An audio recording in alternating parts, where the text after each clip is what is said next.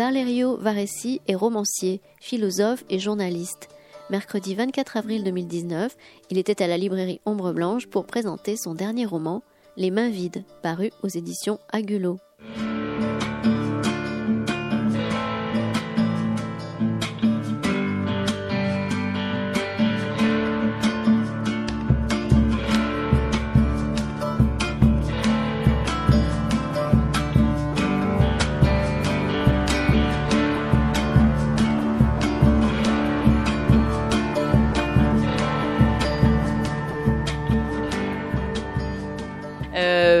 À vous d'être venus aussi nombreux pour, euh, pour accueillir euh, Valerio Varesi. Euh, on est très content de, de recevoir Valerio aujourd'hui parce que ça fait depuis son premier livre traduit en français, Le, le fleuve des brumes, qu'on le suit. Euh, merci donc à Valerio, merci aux éditions Agulot et merci à l'association Toulouse Polar du Sud avec qui nous faisons cette rencontre en partenariat. Euh, donc Valerio, c'est l'auteur euh, en français de quatre, donc traduit de l'italien, mais en, français il y en a, quatre qui ont été traduits. le fleuve des brumes, le deuxième c'est la pension de la Via Safi, le troisième c'est les ombres de Montelupo, et le dernier qui vient tout juste de sortir, les mains vides. Euh, alors Valerio, euh, vous avez, si je me trompe pas, vous avez suivi un cursus de philosophie. Vous avez particulièrement étudié Kierkegaard. Euh, maintenant, vous êtes journaliste. Qu'est-ce qui vous a amené à la littérature? Eh, bonjour à tout le monde. Eh, je parle un peu français, mais je préfère la traduction pour être plus précise. Ne violez pas votre belle langue. Et j'ai pas remercié Antonella de faire la traduction, mais merci beaucoup. eh, io sono arrivato alla, alla, letteratura, a scrivere molto presto, anzi ho cominciato prima di fare giornalista, da adolescente scrivevo già, poi ho avuto qualche pubblicazione su un giornale quotidiano e da lì ho cominciato a scrivere per i, per i giornali visto che la mia laurea non mi consentiva uno sbocco del, eh, nel mondo del lavoro.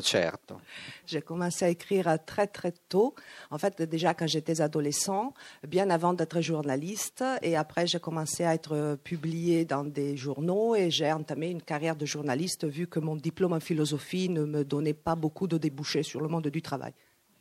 E di conseguenza ho cercato in tutti i modi di entrare in un giornale, ce l'ho fatta, mi sono, sono stato assunto dalla Gazzetta di Parma prima, poi da Repubblica dopo e lì era esplosa la mia voglia di scrivere narrativa a partire proprio da un fatto di cronaca che io ho così indagato e raccontato sui giornali.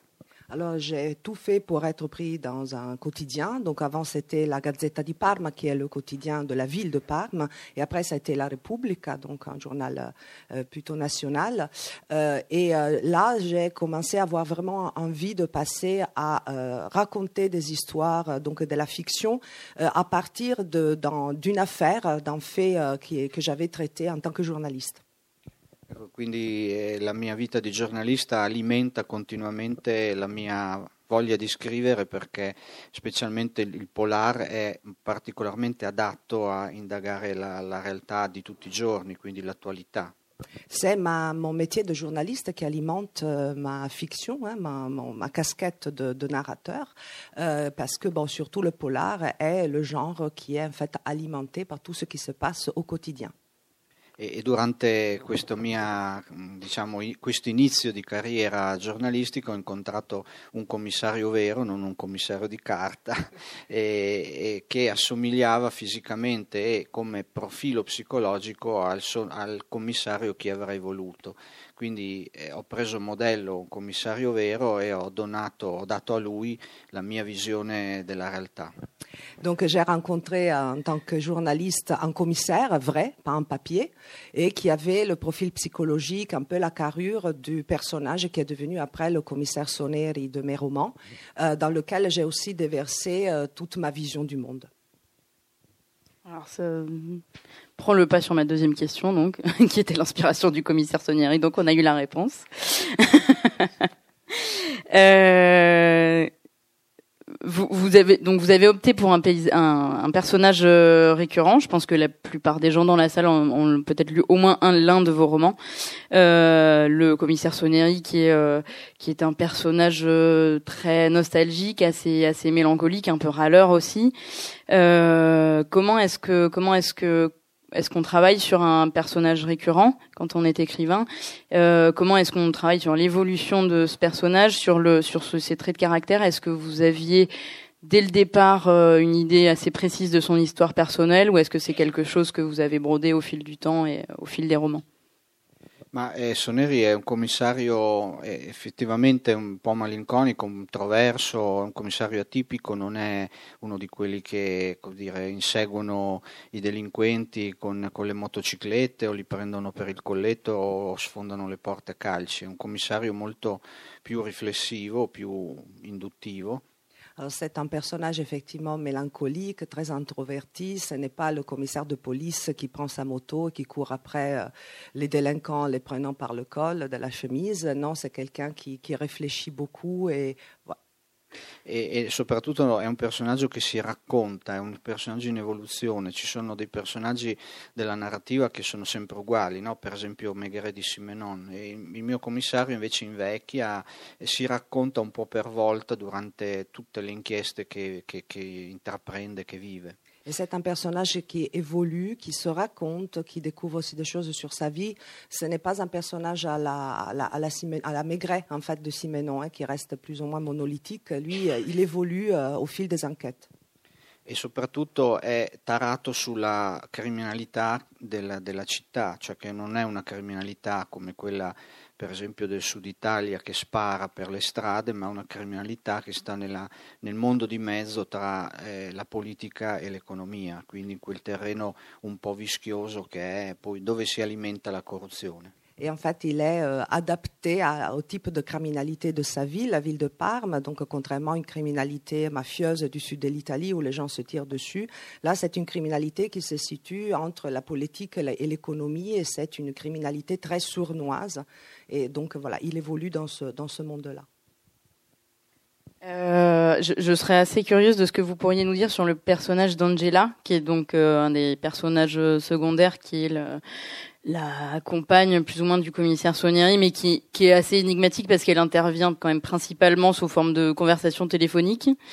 Euh, elle est assez peu présente physiquement dans les romans, relativement peu, on va dire. Et en même temps, elle est aussi là pour lui pour lui donner euh, des petits coups de pouce, la mettre le mettre sur la voie euh, lors de certaines intrigues. Et, et puis elle a un caractère bien trempé. Qu'est-ce que vous pouvez nous dire sur la création de ce personnage et sur son sur son, son, son bah, pas son but dans la narration, mais euh, son, son, son, utilité quand même euh, un petit peu aussi? Angela per me è un personaggio molto difficile, direi che di tutti i personaggi eh, che metto in scena è, è, il personaggio più difficile perché è difficilissimo creare un personaggio che abbia una valenza narrativa importante, non, non, sia tappezzeria in qualche modo, eh, accanto a un personaggio seriale che, attorno al quale gira tutta l'inchiesta. Alors c'est un personnage extrêmement difficile à, créer euh, parce qu'il ne voulait pas faire un personnage secondaire qui fasse tapisserie, mais qui soit un personnage portant, qui a vraiment une valeur pour la narration, mais qui en fait euh, vit et travaille avec un personnage de série, hein, qui donc autour duquel tout se passe.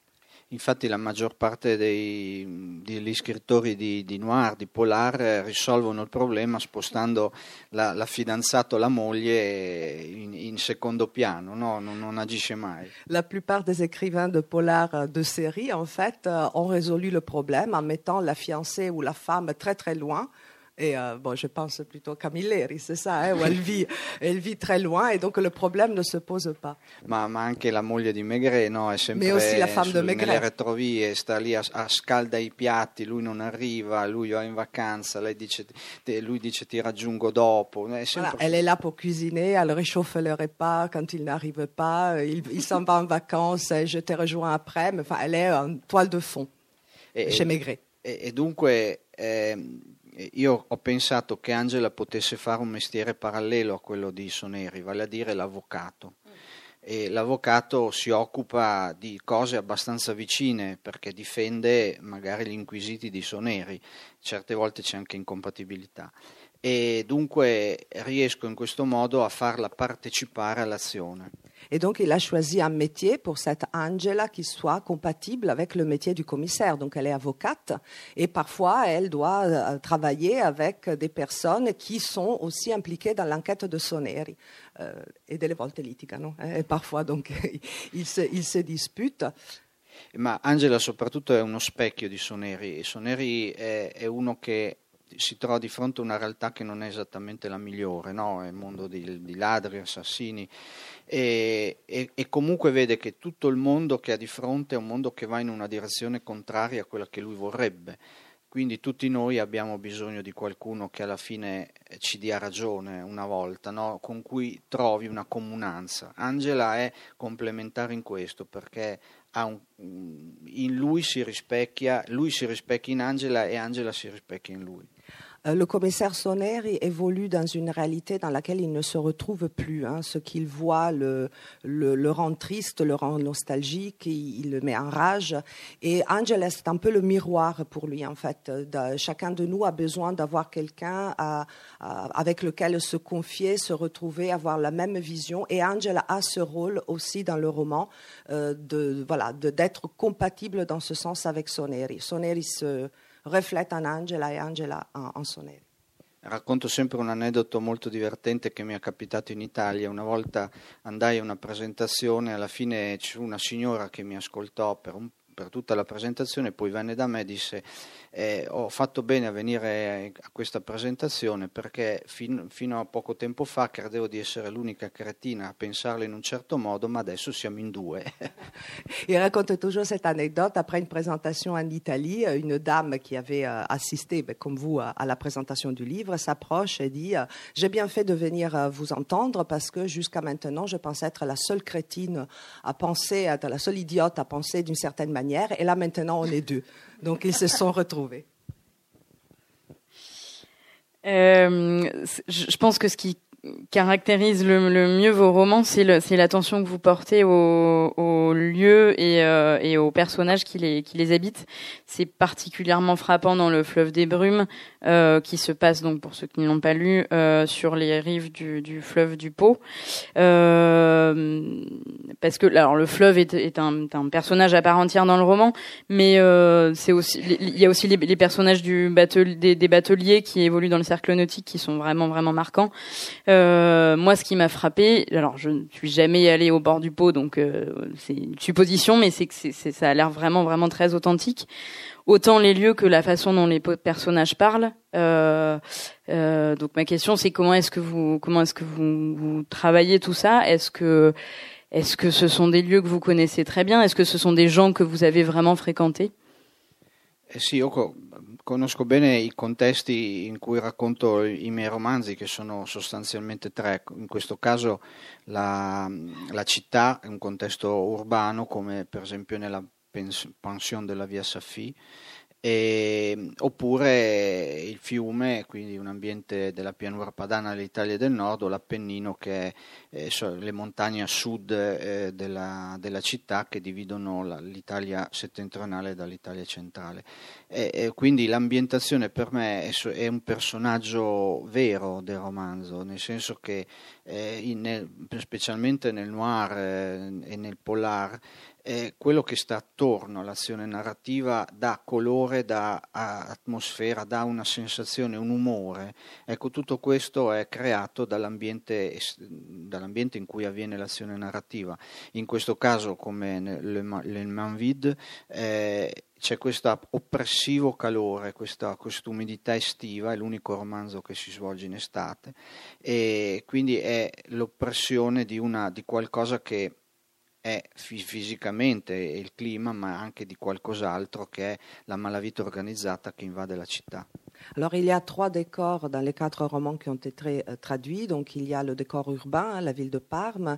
Il y a pour le premier donc le fleuve Pau et les brumes et le brouillard. Et puis il y a aussi euh, dans les, ombres de Montelupo les, Apennins, donc la, chaîne de montagnes qui se trouve au sud de la ville.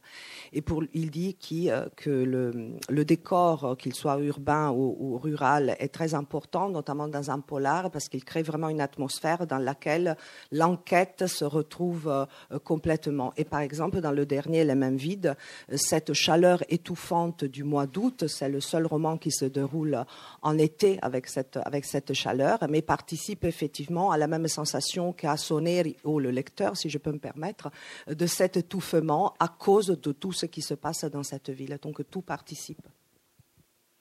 Euh, je, je reviens, j'insiste sur le. Alors ça, ça, répond à ma question pour les lieux, mais pour les personnages, par exemple, vraiment les personnages des bateliers, je trouve dans le fleuve, des brumes, euh, c'est vraiment le côté authentique, moi, qui m'a frappé. De, de, de, on avait l'impression, on avait l'impression d'y être, mais on avait aussi l'impression que vous aviez passé six mois avec ces, ces personnages-là, avec les, les, les, les personnages qui, les personnes qui vous ont inspiré ces personnages. Ah, eh, io su quello ho fatto un, un, una mini inchiesta, nel senso che mi sono recato sul Po, anche mi sono avvicinato al Po in realtà mh, mm, per, per, mestiere, è a 20 km dalla mia città, quindi non è un luogo lontano, un luogo che frequento, eh, ma soprattutto ho frequentato un circolo nautico eh, dove c'erano personaggi straordinari, molto insomma, suggestivi, che mi hanno ispirato i personaggi poi che io metto in scena nel fiume delle nebbie, nel, dans le fleuve de brume. Eh, devo dire che eh, sul Po ho fatto anche una ricerca più accurata perché è un luogo letterario per antonomasia in Italia, è stato raccontato da grandi scrittori, da, da Zavattini, da eh, Bacchelli, da, da, Guareschi che è della mia città, da Cibotto, da soldati eh, più indietro dal, dal Folengo, quindi da, c'è tutta una letteratura sul Po e quindi questo necessitava sia di particolari tecnici ma anche di particolari diciamo, di stratificazioni culturali che erano venute in precedenza. Alors pour le premier en particulier, j'ai mené une enquête autour du fleuve Pau. Bon, euh, mon métier m'amène souvent à, y aller aussi. Il a fréquenté un cercle nautique dans lequel il a rencontré des personnages en couleur qui ont inspiré donc les bateliers. Euh, mais euh, le fleuve Pau, pour notre littérature de la plaine du Pau, est aussi une source d'inspiration littéraire très très forte. Donc des écrivains comme Soldati, Guareschi, Zavattini et bien d'autres, Folengo, ont fait toute une littérature autour du, du, fleuve et donc il y avait cette, cette valeur littéraire qu'il fallait enquêter, qu'il fallait explorer. E un altro aneddoto, eh, quando ho scritto il fiume delle nebbie, mh, proprio perché temevo di non essere stato preciso a sufficienza, eh, una sera sono stato invitato da cinque sindaci rivieraschi del Po e io temevo molto questo confronto perché loro sono particolarmente gelosi della, del loro territorio e a un certo punto un sindaco mi ha detto eh, io ho letto il libro, mi è anche piaciuto, però le devo dire una cosa, questo personaggio che è uno dei battaglieri è antipaticissimo perché è esattamente il prototipo di coloro che tutti i giorni vengono da me e mi rompono le scatole per, perché dicono che bisogna fare una cosa o l'altra o quell'altra. Alors, il était très inquiet en fait de, pour ce pour ce roman, pour l'atmosphère qu'il devait euh, décrire. Donc, une fois le roman sorti, il a réuni cinq maires de cinq euh, municipalités, euh, petites communes autour du fleuve, des personnes qui tiennent beaucoup à leur à leur terre. Et finalement, à la fin, un des maires lui a dit "Oui, je lu le livre, il m'a beaucoup plu, mais il y a un personnage, un batelier qui est vraiment antipathique. Il est vraiment comme ceux qui viennent me casser les pieds tous les jours à la mairie." Quindi ho capito che avevo azzeccato la... Et donc il a compris qu'il avait, euh, voilà, il avait trouvé vu le bon juste. personnage. Il avait vu juste. Oui, ben ça se sent. euh, une question là pour le coup purement sur la forme, euh, l'une des particularités de votre style, c'est que c'est que c'est très très imagé et rempli de métaphores. je vais vous lire quelques exemples. Alors je vais les lire en français, je lis pas l'italien. Euh, je vous lis quelques exemples parce que c'est quand même, moi c'est des passages que je trouve vraiment géniaux. L'eau continuait à tomber de nuages bas, effrangés côté terre, qui lui rappelèrent les entrailles laineuses des matelas éventrés par la brigade des stupes lors des perquisitions. Il avait l'impression que le seul endroit au sec était la braise de son cigare. Même ses os, au premier pas du matin, s'étaient amollis comme des manches de pelle que l'on mettait à tremper. Euh, un deuxième exemple, lorsqu'elle passa devant eux, un banc de brouillard plus épais en estompa les contours, le feu, le moteur tout sautait doucement avec un bruit rappelant la polenta en train de cuire sur le feu. C'est assez évocateur. euh, et donc, pour, pour ceux qui n'auraient peut-être pas lu les, les, les, les livres, allez-y parce que c'est truffé donc de, de, métaphores dans ce genre-là, beaucoup de métaphores culinaires. Euh... donc comment est-ce que toutes ces images vous viennent? Ma intanto eh, io penso che chiunque scriva qualsiasi, di qualsiasi genere debba curare tantissimo la forma linguistica, cioè la, la, la lingua, insomma, la, lo stile, perché il romanzo è essenzialmente forma.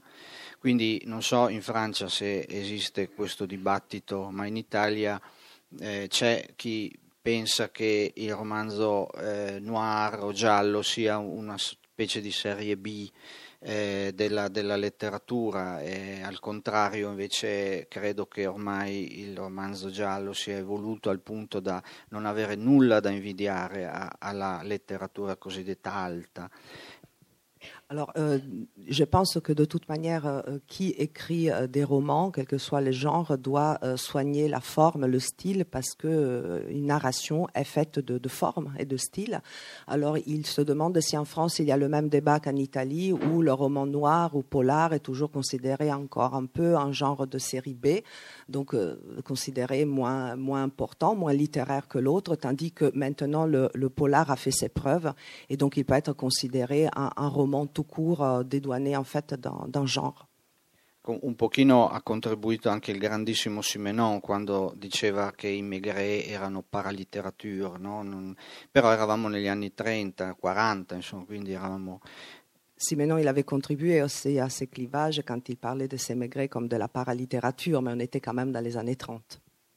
Ecco, io cerco di eh, forzare molto la, la gabbia del, del, giallo, anche la gabbia narrativa del giallo, eh, dando a, al, al, giallo, al polare, una, una, coloritura anche dal punto di vista della forma che eh, sia particolarmente letteraria, cioè io mm, uso il giallo per entrare dentro la realtà, per capire che cosa sta succedendo nel mondo d'oggi, ma lo faccio attraverso un linguaggio che cerco eh, di, di, mantenere il più possibile lirico, il più possibile curato, il più possibile anche lessicalmente eh, elevato. Insomma.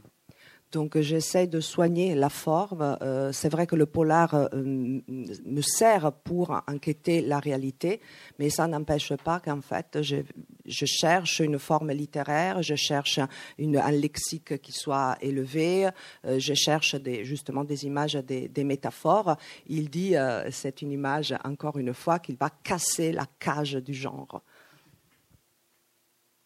C'est assez réussi. Merci.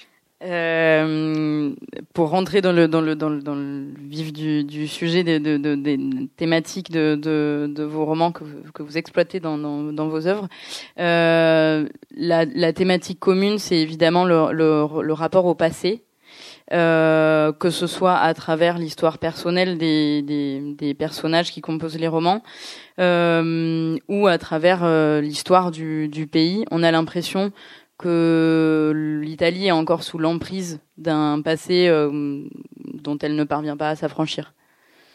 Eh sì, purtroppo è vero, l'Italia non, non ha... c'è un peccato originale che determina tutto questo ed è il fatto che l'Italia non ha fatto i conti col fascismo. Dunque, per esempio, nel, nel, Fiume delle Nebbie io racconto una storia di un passato che ritorna, e ritorna drammaticamente sull'oggi.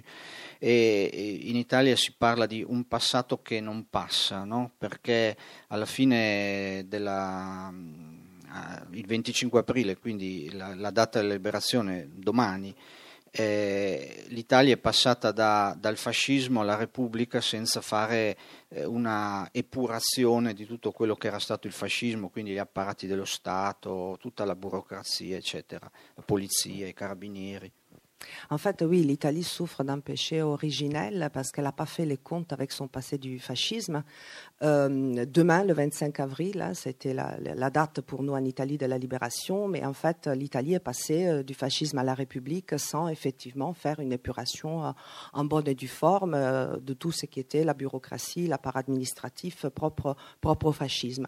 Et dans le fleuve des brumes, effectivement, il y a ce passé qui revient et qui revient de manière extrêmement dramatique dans le présent.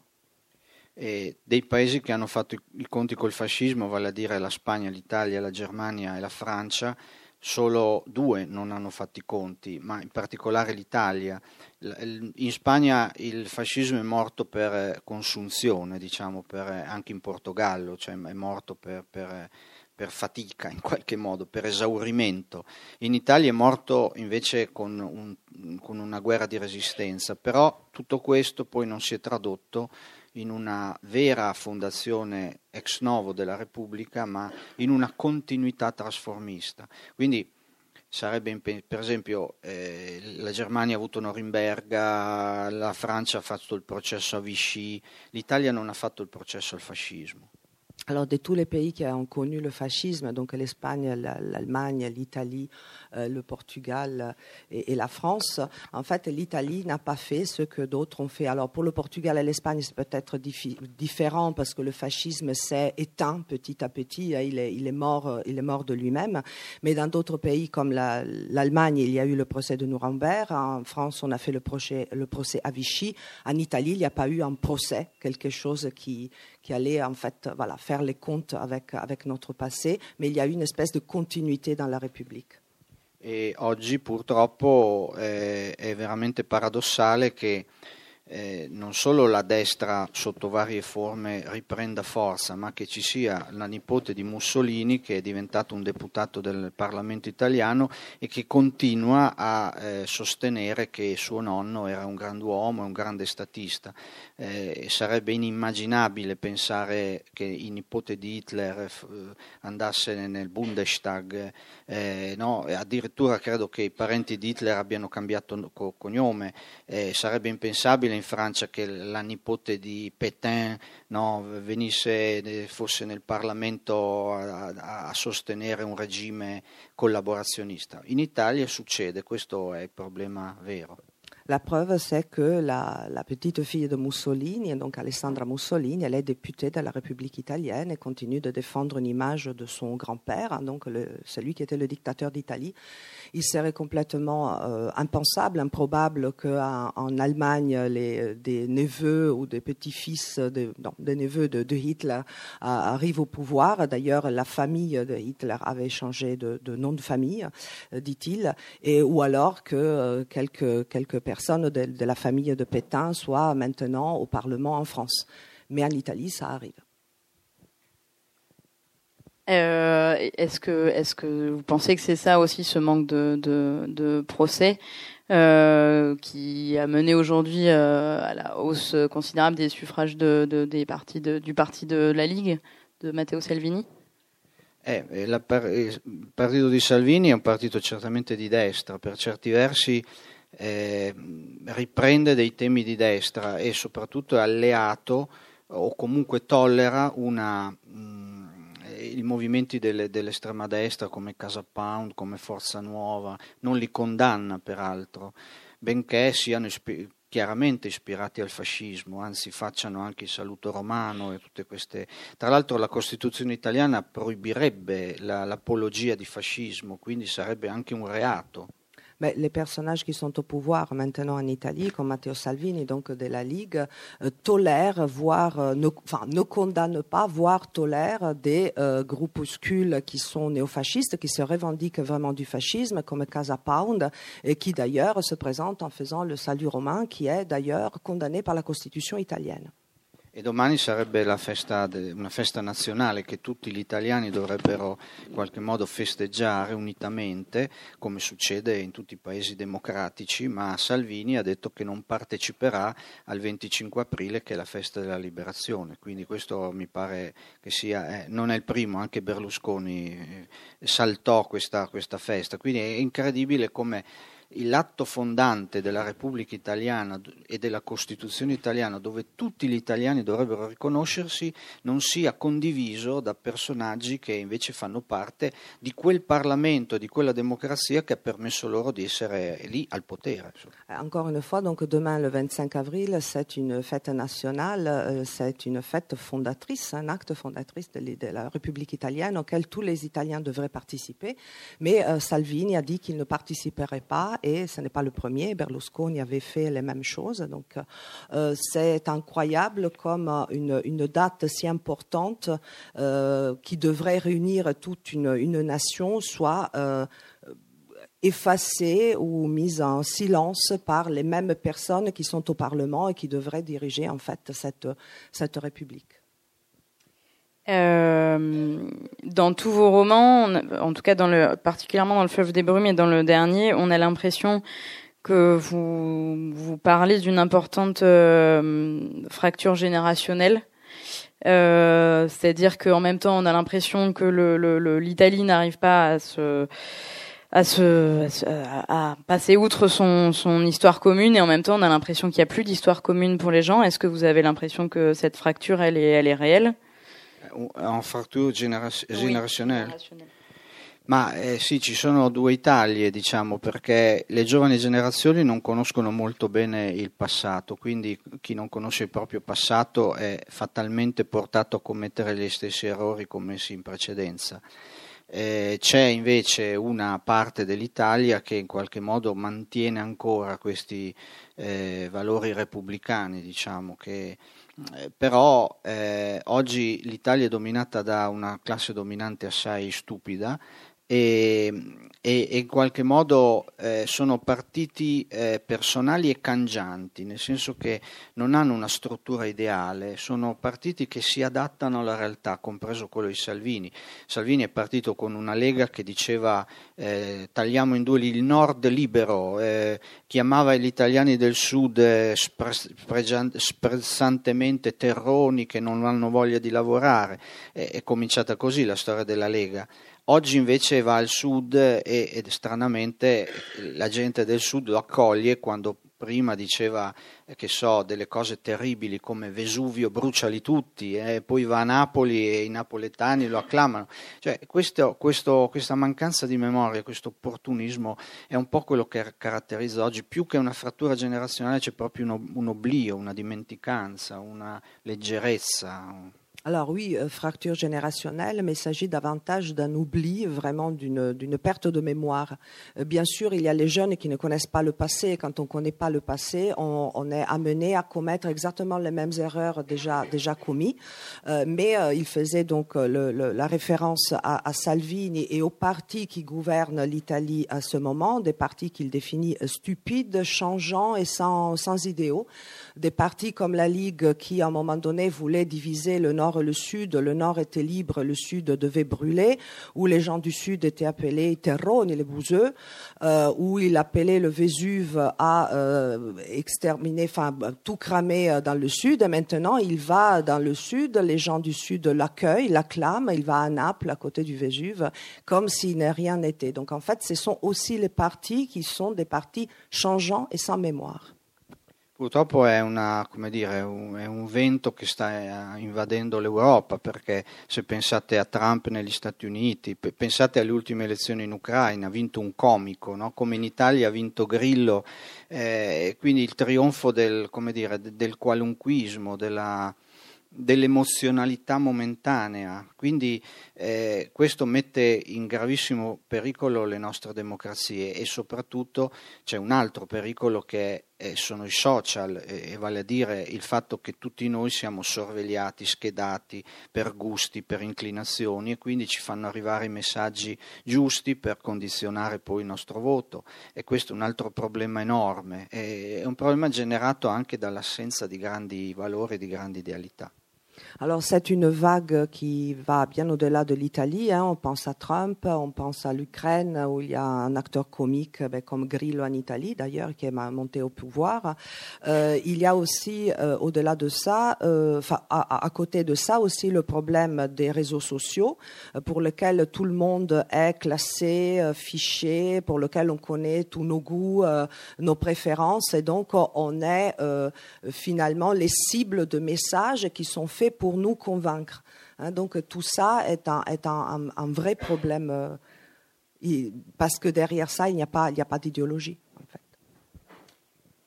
Euh, les mains vides, on en discutait tout à l'heure euh, avec euh, avec Jean-Marc. Euh, je pense que c'est, en tout cas dans les romans traduits en français, c'est votre roman le plus noir.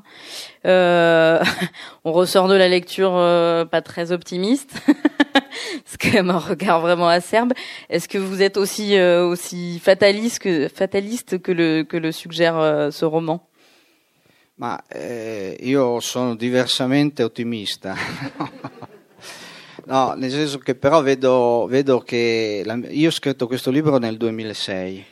Nel 2006 eh, noi giornalisti e gli scrittori denunciavano la presenza della malavita organizzata anche al nord in modo pesante e i questori, i prefetti, i sindaci ci dicevano voi siete degli scandalisti, voi raccontate una realtà che non esiste e, e loro volevano difendere la vetrina immacolata. J'ai écrit ce roman en 2006, au moment où les journalistes et les écrivains dénonçaient en fait la présence de la criminalité organisée aussi au nord, et les préfets, les maires, euh, les commissaires euh, en, en chef euh, étaient contre ça parce qu'ils voulaient garder une vitrine immaculée de la ville en disant bon voilà vous êtes des Ouais, des défaitistes, voilà, vous vous mettez seulement en avant le, le, côté noir. Et euh, se, euh, Valerio Varesi se définit autrement optimiste. Pas pessimista, autrement ottimista. E per, per esempio, eh, invece poi nove anni dopo, nel 2015, nella mia regione, l'Emilia Romagna, c'è stata una grande inchiesta sull'andrangheta calabrese che ha arrestato 115 persone e molte di questi condizionavano anche la vita amministrativa delle città. Nel 2010, per esempio, il sindaco di Milano, il presidente della regione Lombardia e il prefetto di Milano dicevano qua a Milano abbiamo risolto il problema della... Eh, due mesi dopo hanno arrestato 300 persone affiliate all'andrangheta. Quindi eh, c'è un drammatico ritardo delle, nella consapevolezza delle autorità nei confronti dell'aggressione della malavita organizzata. Euh, en fait, neuf ans plus tard, en 2015, il y a eu une grande enquête en Italie, euh, au nord de l'Italie, où on a arrêté 115 personnes qui étaient affiliées à l'Andrangheta, qui est la mafia calabraise. Euh, en 2010, c'était à Milan, où le, préfet, le commissaire, le maire disaient qu'ils avaient résolu le problème, et après, ils ont arrêté 300 personnes.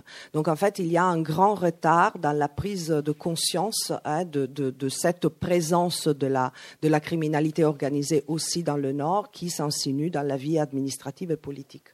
E dunque questo libro io racconto l'aggressione, l'infiltrazione, la, la presenza sempre più massiccia dell'andrangheta a Parma, ma non solo a Parma, eh, che è esattamente come la, eh, il mio editore Agulò ha riportato una piovra che avvinghia tutta la, la città e il tessuto eh, produttivo della, della, della mia regione.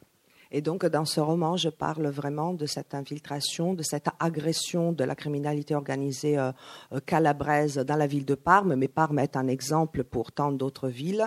Et euh, Agulo, il a, il a bien compris en mettant une pieuvre sur la couverture du livre, du livre français, parce que c'est la pieuvre qui va donc s'insinuer un peu partout. Euh, le, le, sujet de, de, votre, de, votre, dernier livre, Les mains vides, euh, enfin du dernier traduit en français, c'est évidemment les mutations euh, économiques, mais c'est aussi euh, les mutations urbaines, le changement, les changements qui peuvent euh, qui peuvent s'opérer au sein d'une d'une ville. est-ce que vous pouvez nous parler un peu de la façon dont Parma a évolué et, et ce que ça peut dire de notre monde contemporain?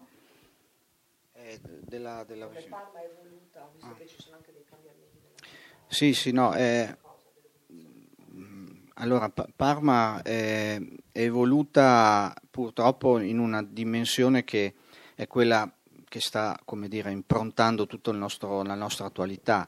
era una città fino agli anni 70, una città fortemente con, connotata da una solidarietà, da un welfare molto efficiente, è stata la prima città che ha attuato la legge Basaglia, quella che svuotava i manicomi e, e, e riportava i malati di mente tra le, tra le, persone perché molto spesso erano innocui, quindi non dovevano stare in una struttura. E negli anni precedenti aveva svuotato i brefotrofi mettendo i bambini, affidandoli alle famiglie, gli, handicap- gli handicappati li aveva collocati al lavoro.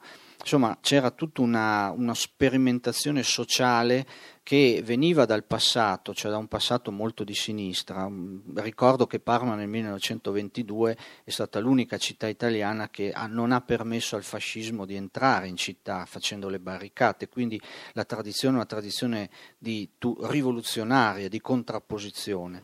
Tutto questo purtroppo è lentamente scemato a partire dagli anni Ottanta quando la do- nuova dottrina che ha improntato tutto il mondo, il liberismo economico che ci ha portato peraltro al fallimento attuale, alla crisi attuale, ha preso potere e quindi ha preso quota e di conseguenza anche Parma è diventata una città che insegue l'unico valore di scambio che è il denaro. Alors Parme elle a évolué euh, comme bien d'autres à partir des années 80 avec le libéralisme économique, celui qui nous a amené euh, à la crise actuelle, en ayant seulement une seule, un seul but dans la vie, c'est-à-dire l'argent.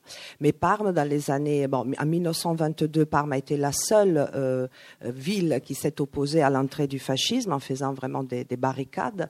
Dans les années 70, c'était une ville qui encore, grâce à sa tradition de gauche, avait expérimenté beaucoup beaucoup de beaucoup de d'actions sociales. Donc la première, c'était avec la loi Basaglia qui vidait les asiles psychiatriques pour remettre les personnes qui n'étaient pas dangereuses dans la vie de tous les jours, et qui avait intégré les personnes handicapées dans le monde du travail, qui avait vidé euh, les orphelinats pour placer les enfants euh, euh, dans, dans, des familles d'accueil. Donc avait fait beaucoup beaucoup de choses. Et à partir des années 80, voilà, elle a évolué vers le seul le seul but, celui de l'argent, en suivant une vague qui n'est pas seulement de, de Parma, bien sûr. E proprio perché l'unico valore è il denaro, la, la, mafia, l'andrangheta o comunque le altre mafie investono, cioè agiscono eh, a Parma e al nord non con il metodo violento che, che, che usano al sud, ma attraverso l'infiltrazione, vale a dire comprando attività commerciali, comprando attività industriali,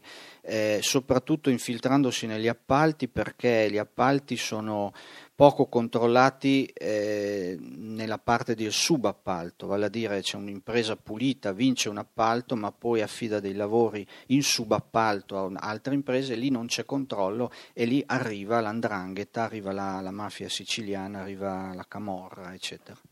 Et c'est en fait à cause de, de cette valeur unique de l'argent que les mafias du Sud, donc la Camorra napolitaine, l'Andrangheta calabraise et la mafia euh, siciliennes ont pu trouver un terrain de, travail dans, le nord. Alors c'est complètement différent du sud, hein, ce n'est plus la, bataille urbaine, mais c'est une infiltration de tous les jours dans les commerces, etc. Et très particulièrement euh, dans le monde des entreprises quand il y a des appels d'offres, parce que si l'entreprise principale gagne un appel d'offres, mais elle, est clean, elle est, elle est, propre, et puis elle, en fait, elle donne à son tour des appels d'offres à d'autres entreprises, là, il n'y a plus de contrôle. Et c'est à ce moment-là et à ce stade-là que la criminalité organisée va s'infiltrer et va donc euh, travailler euh, pour ses intérêts personnels.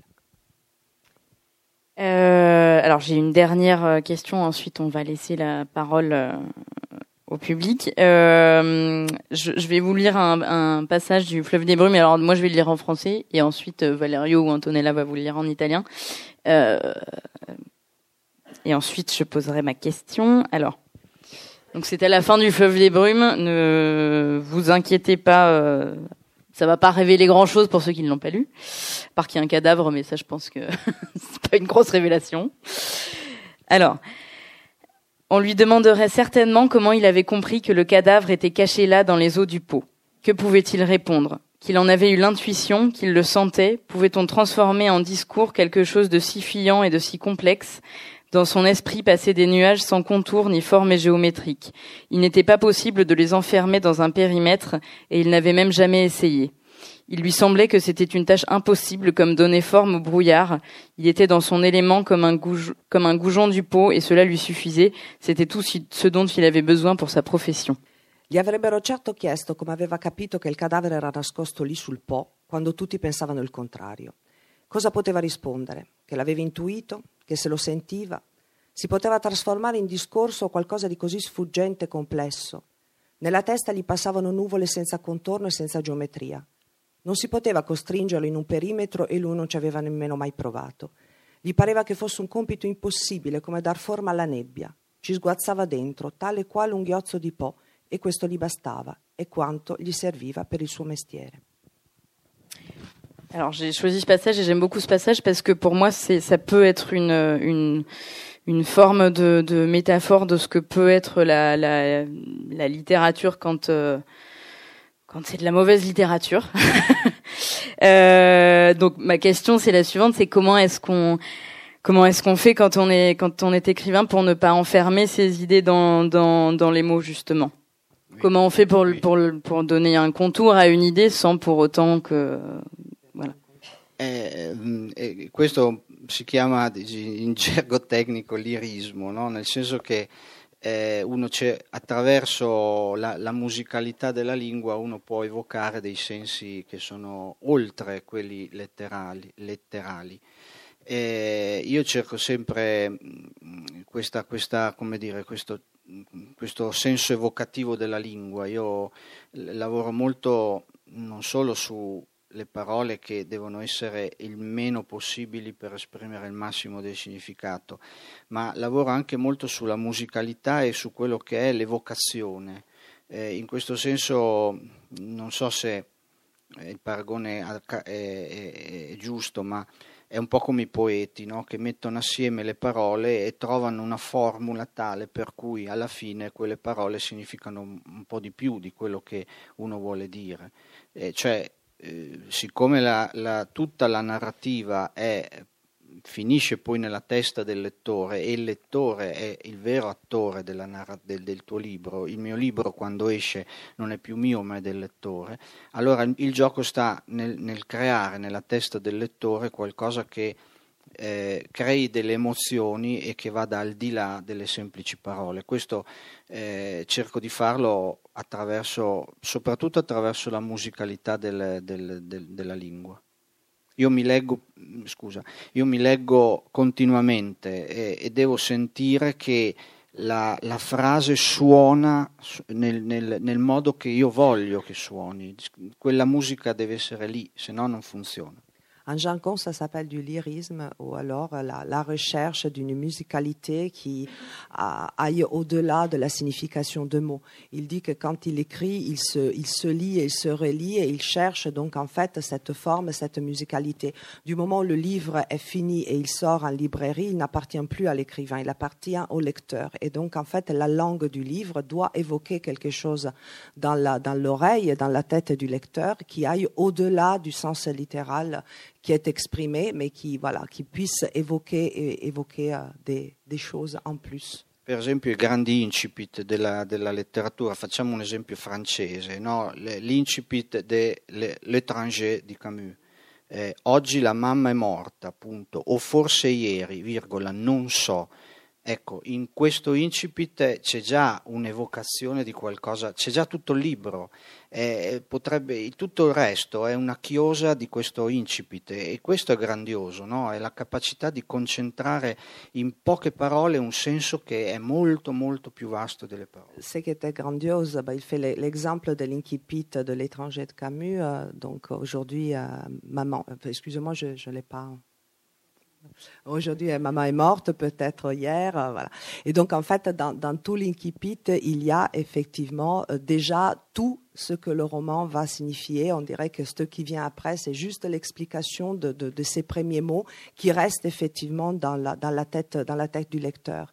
Et euh, c'est très important et c'est magnifique quand on arrive avec très peu de mots à évoquer tout un monde derrière.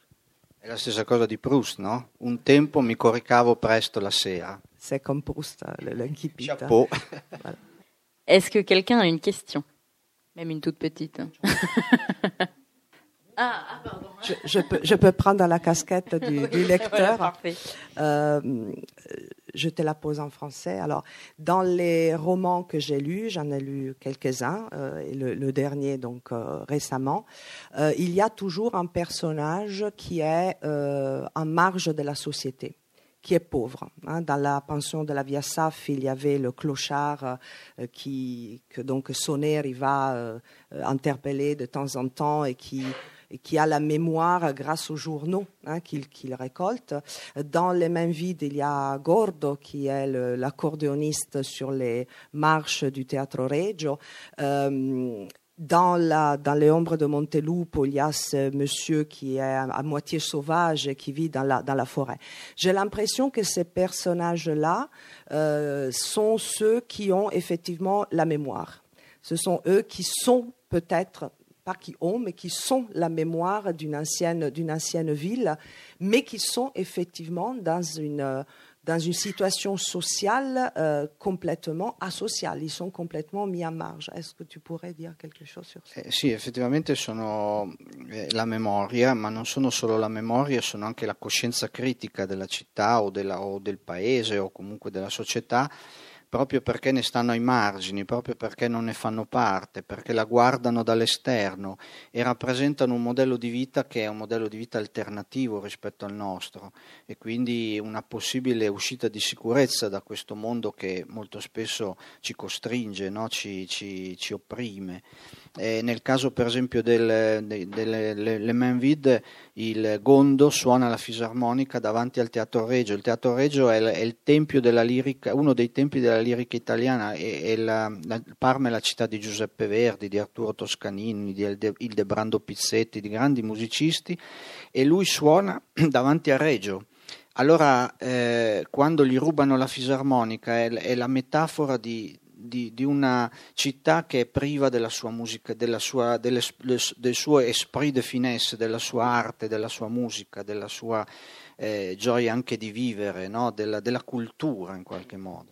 Alors, ces personnages-là ne sont pas seulement la mémoire d'une d'une ville qui n'est plus, mais sont la, la conscience critique. Parce qu'en fait, comme ils vivent en marge de la société, ils peuvent regarder la société qui évolue et qui évolue différemment, et ils, en font ils en font une critique et ils deviennent en fait un modèle alternatif à, ce, à celui que nous en fait euh, auquel nous on, a on a adhéré malgré nous. Et dans les mains vides, il y a effectivement Gondo qui euh, joue euh, sur les marches de Teatro Regio, le Teatro Regio qui est un des, temples de l'opéra italien, euh, dans une ville qui a engendré Giuseppe Verdi, Ildebrando Pizzetti, Arturo Toscanini, et, lui quand on, lui on lui vole euh, et en fait, l'épisode où on lui vole l'accordéon, c'est comme si on, voul- on volait la culture à cette, à cette ville. E a Parma c'era un, un clochard, un barbone che è, vissuto reale, quindi che viveva nella città, dormiva sotto i portici, nei cartoni, sì, si chiamava Sicuri e- ed era una sorta di filosofo di strada, insomma, un- una- potre- poteva essere una sorta di Diogene eh, parmigiano, il quale ogni tanto emetteva delle sentenze sulla città che creavano scompiglio, che eh, tutti i parmigiani dicevano però ha ragione, no? noi viviamo... Il, il y a, il y a eu un clochard historique à Parme qu'on appelait le fou Sicuri, il s'appelait Sicuri de nom de famille, euh, qui vivait dans les cartons, enfin, comme, un, comme un clochard, mais qui était euh, un vrai philosophe et de temps en temps il exprimait des sentences sur la ville et de temps en temps les gens disaient bah, tiens quand même le, le fou il a, il a, il a raison. Da- et- et- et D'ailleurs il y a un monument maintenant. Ouais. Gli hanno fatto il monumento. Oui, il, y a, il, y a une, il y a une statue euh, avec, euh, avec euh, le, le portrait de Sicuri, son vélo et, et les journaux. Une autre question. Alors moi, j'ai une question qui m'a qui m'a- que m'a soufflé euh, mon ami Jean-Marc euh, tout à l'heure, Euh, donc qui n'est qui n'est pas de moi et euh, euh, ceux qui ont lu comprendront parce que sinon ça peut paraître un peu bizarre. Mais euh, donc effectivement, les romans parlent énormément de gastronomie. Donc ma question est toute simple c'est quoi votre plat préféré? Eh, la, la gastronomia è protagonista del mio libro perché, dei miei libri, diciamo, eh, per, varie, per una ragione in particolare, eh, anzi due. Eh, uno è che Parma è, ha fatto la sua fortuna sull'agroalimentare, basti pensare no, alle grandi industrie come Barilla, Parma, Latte Mutti, eh, poi ci sono tutte le filiere, le filiere del formaggio parmigiano, le filiere del salumi a partire dal prosciutto, dal culatello, poi c'è eh, tutta la, la, la, trasformazione del pomodoro, poi qui ci sono anche aziende che fabbricano macchinari per trasformare i prodotti della terra, è tutta una, una continuità. No, cioè l'Emilia è caratterizzata da due cose, l'agroalimentare e la meccanica, i motori, Ferrari, Lamborghini, Ducati, Maserati. Eh. Il y, a, il, y a, il y, a, deux raisons euh, pour lesquelles la, la, la, cuisine est si présente dans mes romans. Parme est une des villes qui a fait sa fortune avec l'industrie agroalimentaire. Il n'y a pas seulement des grandes, des grandes industries comme Barilla, comme Mutti, comme Parmalat, mais il y a toute, euh, en fait, une, une série de, de, de, de, petites ou grandes entreprises qui travaillent pour le, le, forma, le fromage parmesan, pour le jambon de Parme, et puis il y a aussi ceux qui construisent les machines pour pouvoir travailler, par exemple, dans le monde de la, transformation de la tomate jusqu'à jusqu'à la pulpe de tomate. Et euh, donc voilà, c'est, on tourne, c'est une, ecco, grande, une grande fortuna. Però la, la, il cibo non è solo sapori, no? è, il cibo in un mondo globalizzato dove tutti ormai siamo, mm, come dire, eh, standardizzati, cioè resi quasi tutti uguali nei gusti, eccetera, è forse una delle poche cose che ci ricollegano alla nostra identità, un elemento identitario, una radice, no? un racine. E allora eh, nei miei libri c'è questo elemento, l'elemento culturale, il cibo è anche cultura eh, e quindi eh, diciamo che io cerco di introdurlo in, anche in questa versione nobile come identità. Et euh, j'essaie d'introduire la nourriture aussi dans sa version noble, c'est-à-dire comme identité, comme culture, parce qu'il y a une culture culinaire, notamment dans un monde mondialisé, globalisé, où on est tous dans aussi une culture culinaire plutôt standard, standardisée. La, la, culture culinaire de chaque endroit est vraiment une, une culture à part qu'il faut, qu'il faut, qui est une richesse. È perché la grande industria, poiché cioè, no, ci vorrebbero tutti McDonald's o burger, no? Eh, per fortuna ci sono paesi che resistono, l'Italia, la Francia per esempio, no? che mantengono le tradizioni, che significa avere la cultura del territorio, cultura del cibo. Et... Face à l'agression des fast-food, McDonald's et compagnie, ben, au moins la France et l'Italie euh, euh font barrière. Une forme de résistance. Mais on n'a pas la réponse à la question. Ah oui, alors. Mais oui Eh, ho dei piatti, in realtà sono tanti i miei piatti preferiti, quindi... Il y en a beaucoup de allora, plats que j'aime. Ah oui, maintenant qu'il nous a donné envie pendant 10 minutes en déblatérant sur la gastronomie, on veut quand même... Euh... allora, diciamo che per i primi piatti, piatti les entrées... Eh, se va, les se entrées de, de pâte? Eh, tra, tra, quelli che preferisco c'è gli anolini in brodo, che sono il piatto tipico del Natale, della Pasqua. le, le mon préféré, ce sont les anolini dans le bouillon, donc c'est le plat typique de, de Noël, de Pâques, enfin de toutes les fêtes. Ce sont des, raviolis farcis à la viande et qu'on mange dans le bouillon du pot-au-feu. C'est un truc énorme. e diciamo che ecco, sul secondo siamo un po' meno forti, però abbiamo La... Pour, la, pour le, le, plat principal, on est un peu moins fort, enfin, on est un peu moins Però abbiamo la charcuterie, eh, la charcuterie. Char- charcuterie, che è ricchissima a partire da prosciutto, culatello, salame, coppa, pancetta, eh, strolghi, ce n'è, ce n'è, di tutti i generi. Voilà, il y a une charcuterie euh, très très riche, vous avez entendu. Bon, c'est l'heure de l'apéro d'ailleurs. Oui, c'est ça. Bien. Je crois qu'on a eu la réponse à la question. Ah.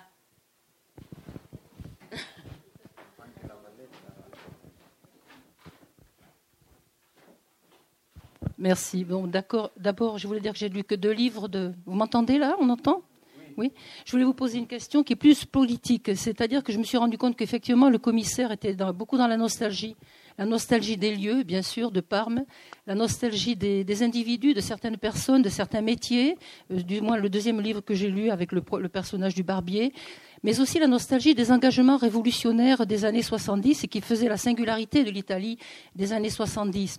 Et en particulier dans les deux livres que j'ai lus, vous parlez énormément des communistes, du Parti communiste italien, des partisans, bien plus que ne pourrait le faire par exemple un écrivain de polar français euh, qui serait quand même engagé et qui s'intéresserait à la politique.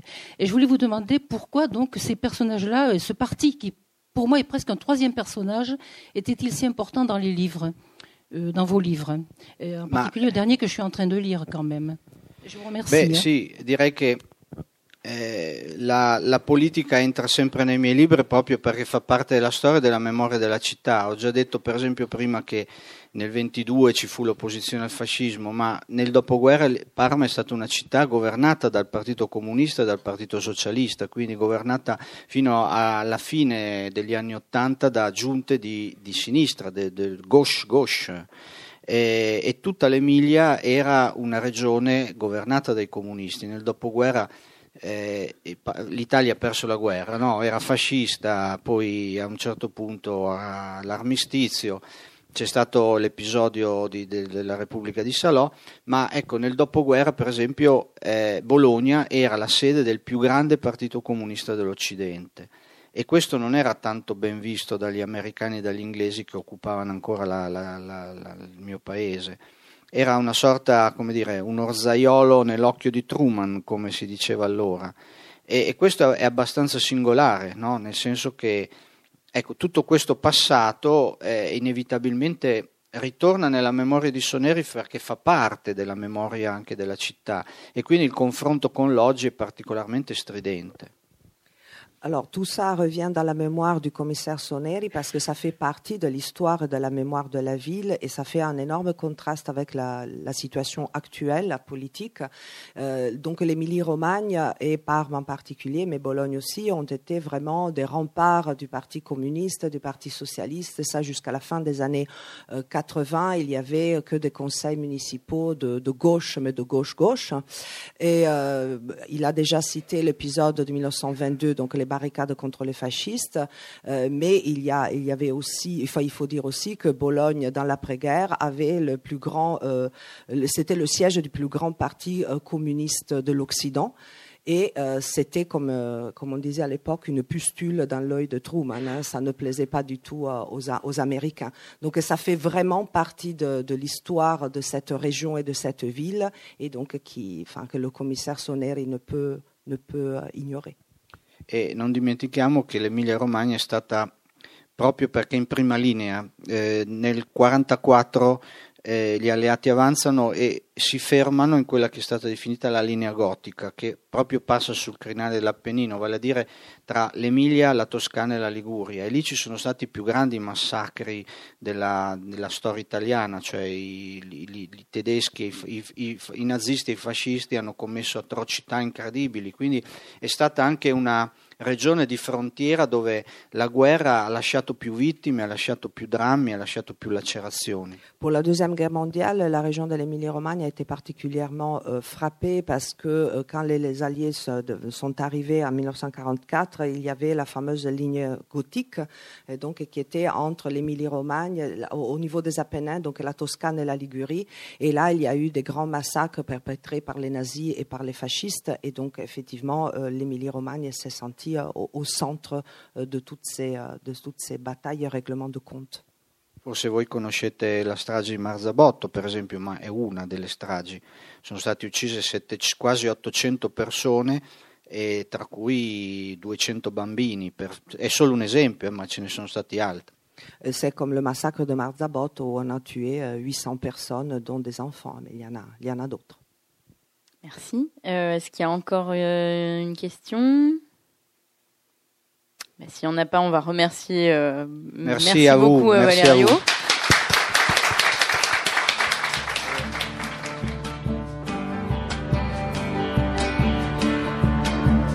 Il s'agissait d'une rencontre à la librairie Ombre Blanche mercredi 24 avril 2019 avec Valerio Varessi pour la parution de son roman Les mains vides aux éditions Agulo.